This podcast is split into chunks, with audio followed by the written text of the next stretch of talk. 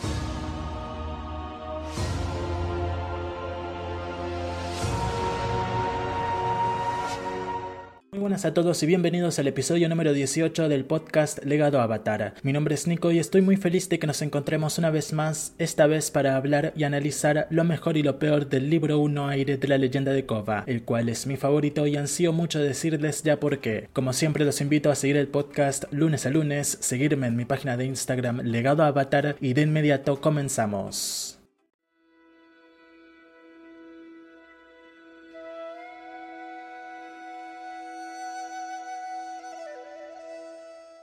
Y doy inicio al análisis principal volviendo a comentar que, en efecto, el libro 1 Aire o la primera temporada de esta nueva serie es mi temporada favorita. Es la temporada que más me gusta de todas, pues es la temporada en la que todos los episodios me gustan mucho y donde creo yo que la protagonista tiene el mejor viaje de crecimiento. El villano también es mi favorito de la serie, me parece fascinante la presencia que tiene durante la historia, el pasado que lo originó y el gran poder que lleva bajo la manga. Tarlock, Hiroshi, Tenzin y Lin, los personajes secundarios tanto del mal como del bien, me parece que están súper bien manejados y controlados, igual que Jinora, Iki y Milo, que aportan las dosis adecuadas de ternura y diversión. Por último están los compañeros del avatar, Mako, Bolin y Asami. Si bien ese triángulo o cuadrado amoroso que protagonizaron es lo más débil de la temporada, me gustan mucho como personajes. Creo que fueron introducidos de gran manera y cada uno tiene su pequeño momento para brillar. La expansión de mundo que tenemos también es otro de los elementos que más me fascinan de este primer libro, así como la animación por supuesto,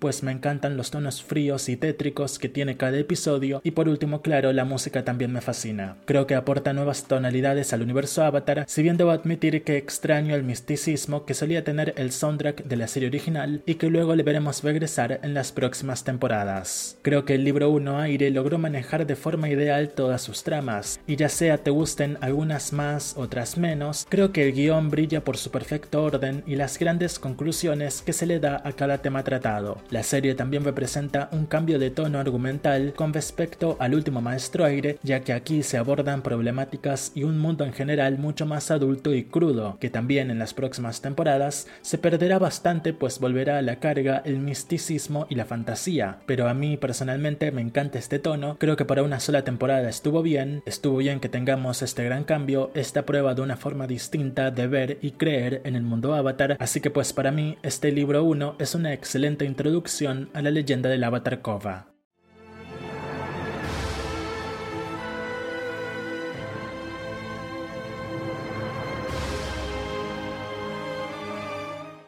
Pasamos ahora a la ficha técnica del episodio de hoy, en donde les comento los detalles técnicos de, en este caso, el libro 1 Aire. Pues bueno, como tanto lo he dicho ya, esta primera temporada se estiliza como libro 1 y se titula Aire, siendo una referencia al ciclo Avatar que va pasando por los cuatro elementos en un orden en concreto. Con respecto a por qué este libro 1 se titula Aire y no se utilizó esto para un libro 4 de Avatar la leyenda de Ang, Brian Konietzko, uno de los co-creadores de las dos series, comentó, en Avatar, la primera serie, los fans estaban tipo, esperen, habrá otro libro, tiene que ser aire, mientras que nosotros siempre estábamos tipo, bueno, Ang ya dominó el aire, cada temporada trata del avatar tratando de dominar un elemento. Cuando comenzamos a trabajar en Kova fue la oportunidad perfecta para tener este libro y no ser redundante con Ang. Este libro 1 aire está creado por Brian Konietzko junto a Michael Dante y Martino. Su emisión original fue online con los episodios Bienvenida Ciudad República y Una hoja en el viento, el 24 de marzo de 2012, y terminó tras 12 episodios el 23 de junio del mismo año con otro doble episodio final,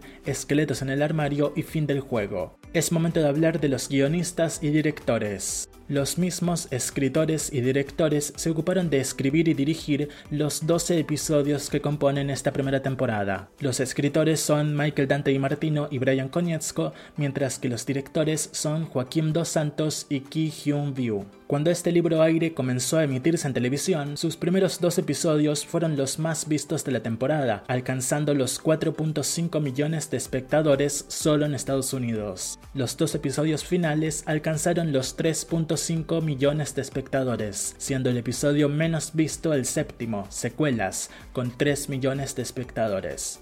El promedio final de la temporada fue de 3.7 millones por episodio. Originalmente la leyenda de Korra iba a ser una miniserie, sin embargo luego Nickelodeon pidió que se produzca una segunda temporada de 14 episodios para llegar a 26. Más tarde pidieron 26 episodios más, siendo entonces creados los libros 3 y 4. En cuanto al elenco, Janet Barney es la actriz de voz de la protagonista, el Avatar Kova. Luego tenemos a David Faustino como Mako, PJ Byrne como Bolin, J.K. Simmons como Tenzin, Seychelle Gabriel como Asami Sato, Mindy Sterling como Lin Bei Fong, Kiernan Shipka como Ginora y Dee Bradley Baker como el concejal Tarlock. Les siguen Logan Wells como Milo, Darcy Bose Byrnes como Iki, Steve Bloom como Amon, Lance Henriksen como el teniente, Daniel Dae Kim como Hiroshi Sato y Clancy Brown como Jakon. El libro 1 recibió críticas mayormente positivas de parte de los críticos, obteniendo un 91% de aprobación en Rotten Tomatoes en base a 11 reseñas, es decir, un puntaje promedio de 8.25 de 10. Una de las críticas comentaba,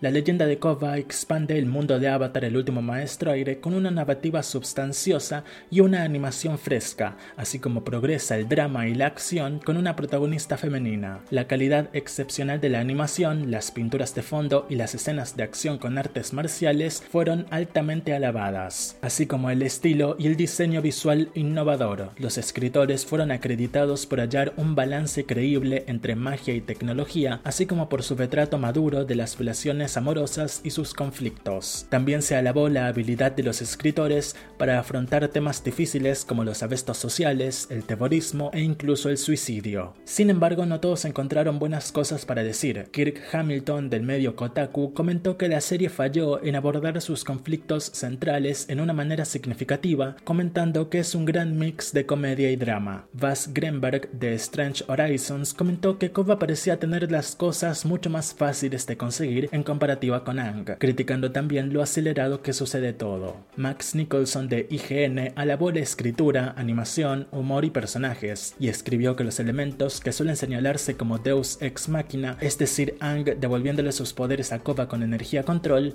son un elemento bien asentado dentro del universo. En su opinión, sin embargo, el triángulo amoroso de Mako, Asami y Koba se sintió plano y el arco del Pro Control no sirvió para nada, si bien terminó llevando el conflicto con Amon. También consideró que Mako como protagonista es muy llano.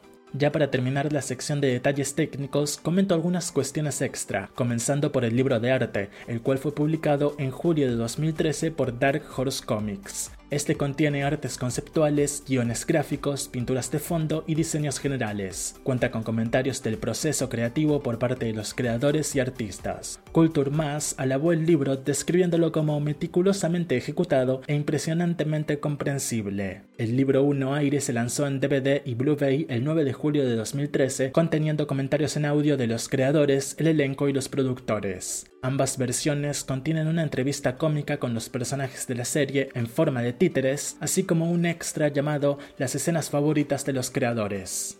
La temporada fue novelizada por Erika David, destinada para lectores a partir de los 12 años de edad. Se publicaron dos libros por Random House en 2013, el primero llamándose Revolución y que adaptó los eventos de los episodios 1 al 6, y el segundo que se llamó Fin del Juego y que adaptó los eventos de los episodios 7 al 12. El soundtrack de la temporada estuvo compuesto por The Track Team, una asociación de los compositores Jeremy Zuckerman y Benjamin Wynn. Juntos habían escrito la música de Avatar el último maestro aire, pero para esta ocasión se separaron.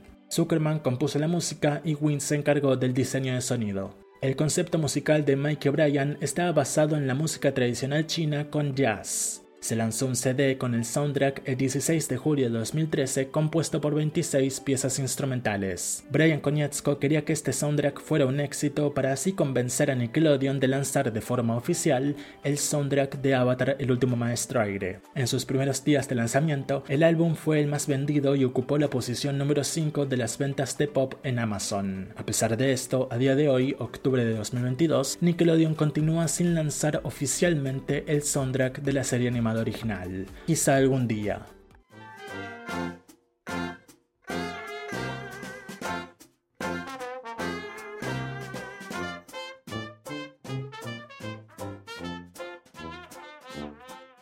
Es momento de hablar de lo mejor y lo peor del libro 1 Aire, y así como ese con los libros Agua, Tierra y Fuego de Avatar la leyenda de Aang, les comentaré primero lo que para mí fueron los mejores y peores personajes, episodios y escenas, y luego comentaré los que ustedes me han dicho mediante las dinámicas que les dejé en días anteriores en mi página de Instagram y en la pestaña comunidad del canal de YouTube.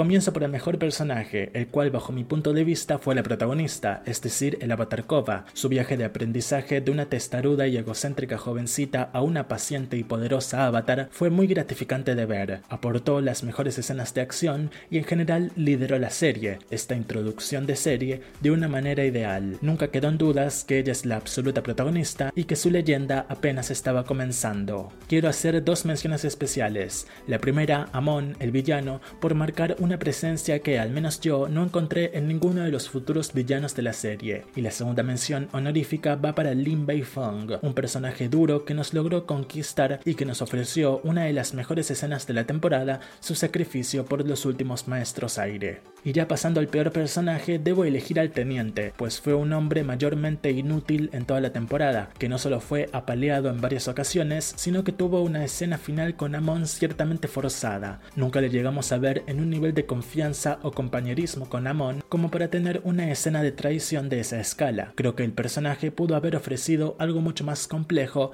pero no se logró, quizá por falta de tiempo o puede que incluso por falta de interés. De acuerdo a sus comentarios, el título de mejor personaje se le debe atribuir principalmente a Kova, Tenzin, Amon y Lin, con uno más que comentó a Bolin. Para peor personaje me comentaron más que nada a Milo y Bolin, así como a Mako, a Sami, Tano e incluso el bueno de Shiro Shinobi. Pasamos ahora al mejor y peor episodio. Por mi parte, el mejor episodio es el sexto, titulado Y el ganador es, pues logra construir con su guion un arco final sorprendente, lleno de acción y con un mensaje fuerte y claro. Es la mitad de temporada mejor hecha de toda la serie, el perfecto enfrentamiento que te da de probar todo el poderío del villano, en este caso su influencia social, a su vez que te transmite temas como el terrorismo y las revoluciones extremistas originadas en desigualdades sociales. Otros dos episodios que quiero nombrar de forma honorífica son el noveno, Vistazo al pasado, por brindarnos un gran trasfondo a los villanos de la temporada y excelentes flashbacks a Ang, Toph y Sokka adultos, a su vez que los aliados de la nueva Avatar la buscan de gran manera por la ciudad, y por otro lado, Fin del Juego, el episodio final de la temporada, que me parece concluyó la historia de manera ideal. En cuanto al peor episodio de la temporada, mi elección es Espíritu de Competencia. Si me estuviera volviendo a ver la serie, este sería ese capítulo con el que dudaría si vérmelo o saltármelo. Si bien me lo terminaría viendo, pues bueno, son solo 20 minutos, ¿qué más da? Pero sí que tiene las escenas más insufribles de la temporada y no avanza en nada a la trama principal. Lo comentado por ustedes es que los más fuertes contendientes a mejor episodio son La voz en la noche, por cómo humaniza Nakova y el gran viaje emocional que tiene, y el ganador es Secuelas, Esqueletos en el armario y fin del juego. En cuanto a peor episodio, la gran mayoría concordó con que este lugar le pertenece a espíritu de competencia, si bien hubo uno que otro que eligió a fin del juego acusándolo de un final forzado, acelerado y plano. Y pasamos ya a la mejor y peor escena, comenzando con mis elecciones. Para mejor escena elijo el momento final en el que Ang aparece y le transfiere de vuelta los poderes a Kova, con esta entrando en estado avatar. La animación y la música son un 10 absoluto. En cuanto a la peor escena, mis elecciones son dos. Por un lado, el beso de Mako y Kova que termina viendo Bolin, y por otro lado, la pelea de Mako y Asami en la cocina del templo aire de la isla, con la pobre Pema debiendo abandonar el lugar por lo incómodo y ciertamente penoso que aquello se volvió. Sus elecciones son bastante más diversas, varios de ustedes no pudieron quedarse con una sola opción para mejor escena, y no los culpo. Se mencionaron la pelea final sobre la arena Pro Control en el episodio 6 y el ganador es, así como la historia de Jakon en Vistazo al pasado. El primer combate de Pro Control de Kova donde usa movimientos de aire control, no y Tarlock de pequeños aprendiendo sangre control, Kova entrando en estado avatar por primera vez, Kova venciendo a Amon, Amon quitándole sus poderes a Tardok, la toma de Ciudad República, la revelación de que Hiroshi es un traidor, Kova con Amon en La voz en la noche, y una que me encantó, la pelea de las Fuerzas Unidas contra las avionetas igualitarias. Me he quedado varias sin mencionar, pero la lista seguía y seguía, lo cual es una muy buena señal sin duda alguna. Por consiguiente, la lista de sus elecciones para peor escena es mucho más corta. Se mencionaron varias escenas que involucran al triángulo amoroso y también hubo bastante desagrado demostrado en contra de Milo y sus pedos. También disgustó la cita de Bolin con Kova, así como el beso de ella con Mako que terminó viendo Bolin. Por último, algunos sostienen que cómo se venció a Amon fue forzado. Así que bueno, esto ha sido lo mejor y lo peor del libro 1 aire de la leyenda de Kova. Con un poco de música pasamos a las próximas dos secciones y luego ya al final del episodio. No se lo pierdan.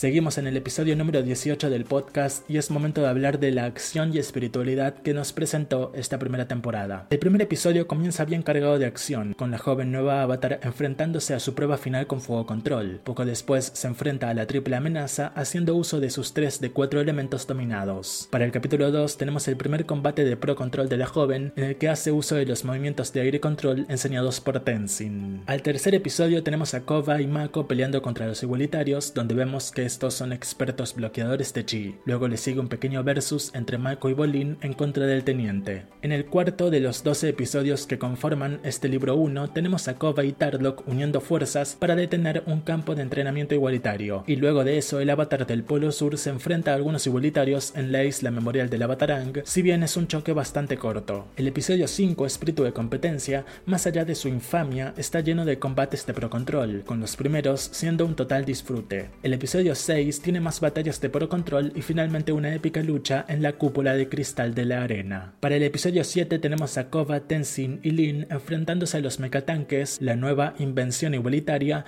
y para el episodio 8 el apenas formado equipo Avatar cumple con una persecución automovilística en la que triunfan. En este mismo episodio tenemos al Avatar vs Tarlock en un combate muy intenso y que acaba por volarnos la cabeza. Para el episodio 9, Amon vence a Tarlock en una escena sin dudas increíble increíble. Y para el siguiente episodio, cambio de planes, el equipo Avatar más Tenzin combate contra mecatanques frente a la estación de policía. Lin se enfrenta a los igualitarios, recibiendo la asistencia de Jinora y sus hermanos. Para el final del capítulo está su tan sentido sacrificio. El episodio 11 es mayormente tranquilo, pero al principio tenemos al Avatar ayudando a las Fuerzas Unidas contra las avionetas igualitarias, una pelea que sin dudas me fascina. Finalmente, en el episodio 12 y último de la temporada, Mako y Kova se enfrentan a Amon y sus igualitarios, con escenas de acción que son excelentes y una conclusión que sin dudas estuvo a la altura. Esa es en resumen toda la acción que tenemos en la temporada, y debo decir que es una acción espectacular. Los tonos especialmente me parece que están súper bien definidos. La animación es un absoluto lujo y las coreografías, las ideas, los conceptos mismos de los enfrentamientos están impecablemente pensados, construidos y procesados. No hay un solo movimiento en falso y hasta el Pro Control, que era su jugada más arriesgada a la hora de crear este tan innovador mundo moderno, tiene secuencias realmente buenas e interesantes. Sin dudas la acción es uno de los elementos más fuertes de la temporada, si bien no niego que en comparativa a la animación del final del libro 2, elementos como el agua van con desventaja. También me parece que el aire control visto en el libro 4 es mejor que el de este libro, ya que aquí, dados los muchos tonos grises, neutros y apagados que tiene cada escenario y locación, hacen que el aire control se camufle más, mientras que en las demás temporadas veremos un aire control que contrasta mucho más con todo su entorno. Igualmente la precisión en los detalles es magnífica. Pausas cualquier escena de acción en cualquier segundo y es un cuadro automático. Y ahora hablemos un poco sobre la espiritualidad, la cual es escasa en esta temporada, pero sí que está presente.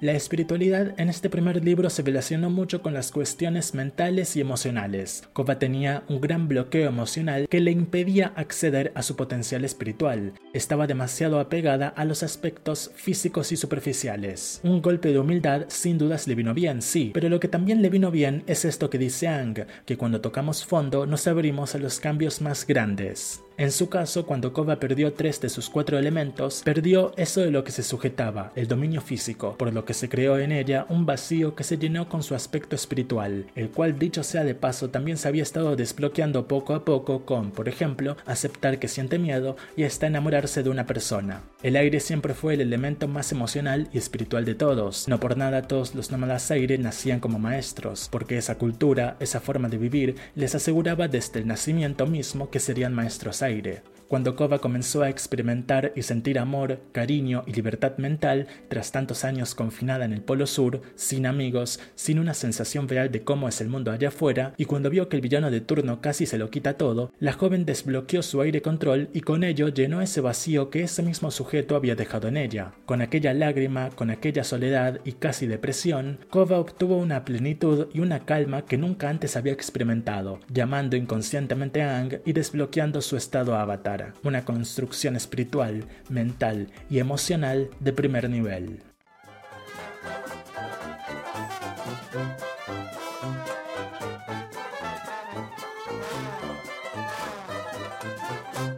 La quinta sección del episodio de hoy comienza aquí y es que es momento de que hablemos de las locaciones presentadas en esta primera temporada. Tras haber visto un poco de la tribu Agua del Sur, aunque no demasiado, toda la temporada se ubica geográficamente en la República Unida de Naciones, específicamente en su ciudad capital, Ciudad República. Ahí tenemos muchas locaciones en concreto, pero las más destacadas y visitadas son el Templo Aire de la isla, la Isla Memorial de la la Arena de Pro Control, el Ayuntamiento y la Estación de Policía. La ciudad nos presenta estatuas de Toph, Ang e incluso del vendedor de coles, así como una de Zuko en la plaza frente a la estación central de trenes. Se buscó también profundizar en la propia ciudad, pues tenemos dentro de la historia a los subsuelos e incluso una cabaña perteneciente a Tarlock en mitad de las montañas nevadas. La sociedad y el aspecto político de la ciudad también es muy distinto a los que vimos en la serie animada anterior, pero ya haré un video en específico para hablar explayadamente de qué cambió exactamente. Por ahora pasamos a la conclusión.